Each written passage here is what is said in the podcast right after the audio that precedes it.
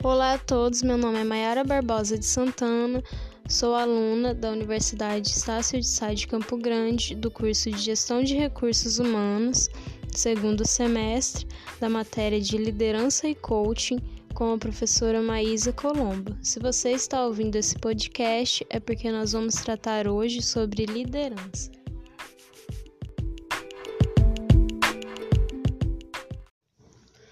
Para começar o nosso podcast, estou aqui com Douglas Martinez, que fará suas devidas apresentações.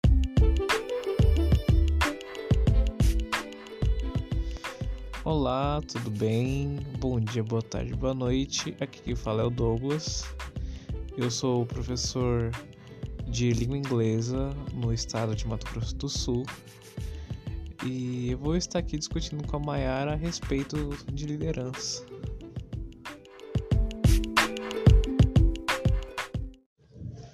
E para começar né, a nossa entrevista, Douglas, eu queria que você me respondesse de acordo com a sua opinião, com o seu pensamento, e que você entende como liderança, o que você crê que seja, você define como liderança. Liderança, para mim, tem a ver com aquele que lidera o grupo, né? É uma pessoa que está à frente do grupo, tomando decisões em conjunto, é, ou não, né? De repente, é, esse líder pode tomar também decisões sozinhos que sejam para o bem do grupo, mas assim, é uma pessoa que está em prol dos outros. Perfeito, assim como citou o Douglas, né, complementando, a liderança é a capacidade de influenciar pessoas a cooperar no alcance de um ou diversos objetivos específicos. Seguindo nossa entrevista, Douglas, quais características você acredita que um bom líder deve ter? Bom, primeiramente, eu acho que ele deve ser respeitoso um bom líder, ele sabe ser, ele sabe ter autoridade, mas sem desrespeitar é, os, os demais integrantes. Além disso, ele deve ter resiliência, porque as adversidades vão aparecer e ele deve é, auxiliar e ajudar no grupo. Exatamente. De acordo com Nilstrom e Davis, o líder ele é um instrumento do grupo. Por isso, quem quiser se candidatar a essa posição de liderança deve aprender a sintonizar com os problemas, interesses e as motivações dos colaboradores. Douglas inserindo né, o aspecto de liderança nas salas de aulas, quais características você adquiriu, o que, que você buscou se especializar, o que, que você aprendeu para lidar com os seus 300 alunos em sala de aula, né? Cada uma, a cada aula, 30 alunos você lida de uma vez. É muito interessante sua pergunta e o que eu mais aprendi dentro de sala de aula, né, no cotidiano escolar, é que a empatia ela é um instrumento ótimo dentro desse âmbito, porque colocar-me no lugar do colocar-me no, lugar dos alunos é realmente importante, sabe?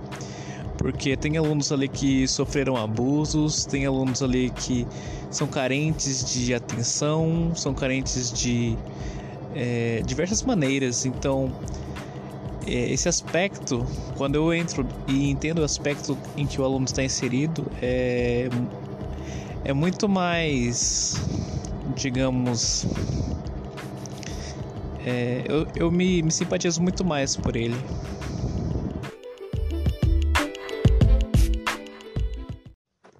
Sim, exatamente. Entrando né, nessa parte do entendimento dos alunos, da maneira de lidar com ele, nós podemos citar aqui a liderança situacional.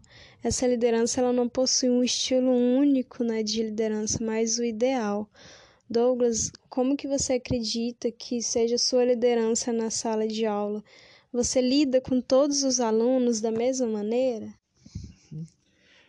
Pois é, é, mesmo eu preparando uma mesma aula para turmas de mesma série, é, a turma ela se comporta de maneira diferente.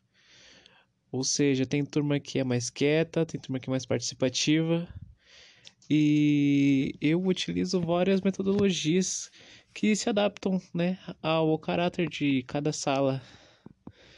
Além disso, também tem os alunos que são especiais, no qual eu preparo as minhas atividades e a professora que acompanha esse aluno, esse aluno especial, ela readapta as atividades para esse aluno. Por isso que eu não consigo ser o mesmo para para os mesmos alunos, para diferentes alunos, na verdade. Perfeito. E como liderança em sala de aula, o Douglas ele utiliza a liderança autocrática e a liderança democrática, porque dentro da sala de aula, né, ele ouve a opinião dos alunos, ele ouve as respostas dos alunos, as ideias dos alunos, mas dependendo do andamento da aula também, ele tem que ter a voz mais ativa, ele tem que tomar decisões pela turma, sendo assim, então, uma liderança situacional dependendo da situação. E um assunto muito importante, de suma importância que ele citou aqui, é a inclusão. A inclusão ela é um assunto que deve ser colocado todos os dias, principalmente na liderança.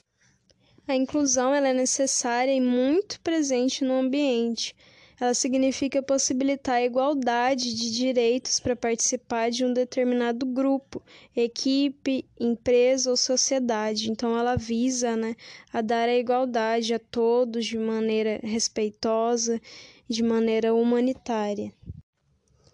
E para fechar com chave de ouro esse nosso podcast, Douglas, na sua opinião, o que que um líder influencia na vida dos liderados? Qual que é o peso de uma liderança na vida de uma pessoa?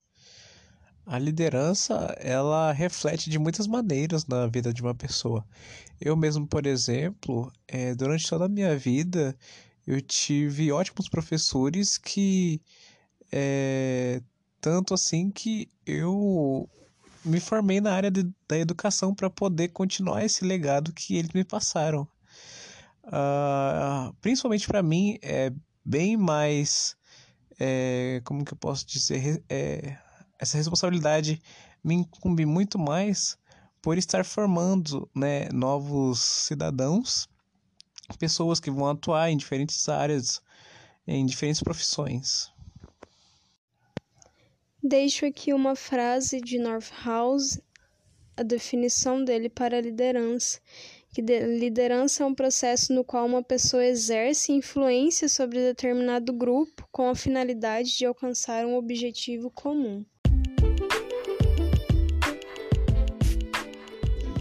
Deixo aqui exemplos de grandes líderes da nossa história, como Nelson Mandela, que foi responsável pelo processo de pacificação da África do Sul, Luísa Trajano, que transformou uma pequena rede de lojas em uma das maiores redes de varejo do Brasil no âmbito empresarial. E agradeço aqui também ao Douglas por nos ter trazido né, exemplos práticos da liderança. Agradeço a professora Maísa por ter nos proporcionado aprendizado, estudos, teorias sobre liderança e nos proporcionar chances de aplicar neste podcast as práticas e teorias. Agradeço a todos por terem ouvido esse podcast até aqui. Espero que tenham gostado, entendido e aprofundado um pouco mais sobre o assunto de liderança. E para encerrar o nosso podcast, deixo aqui uma frase de Martin Luther King ele foi um grande defensor dos direitos civis nos Estados Unidos, e a frase é: Se não puder voar, corra. Se não puder correr, ande. Se não puder andar, rasteje, mas continue em frente de qualquer jeito. Muito obrigada a todos.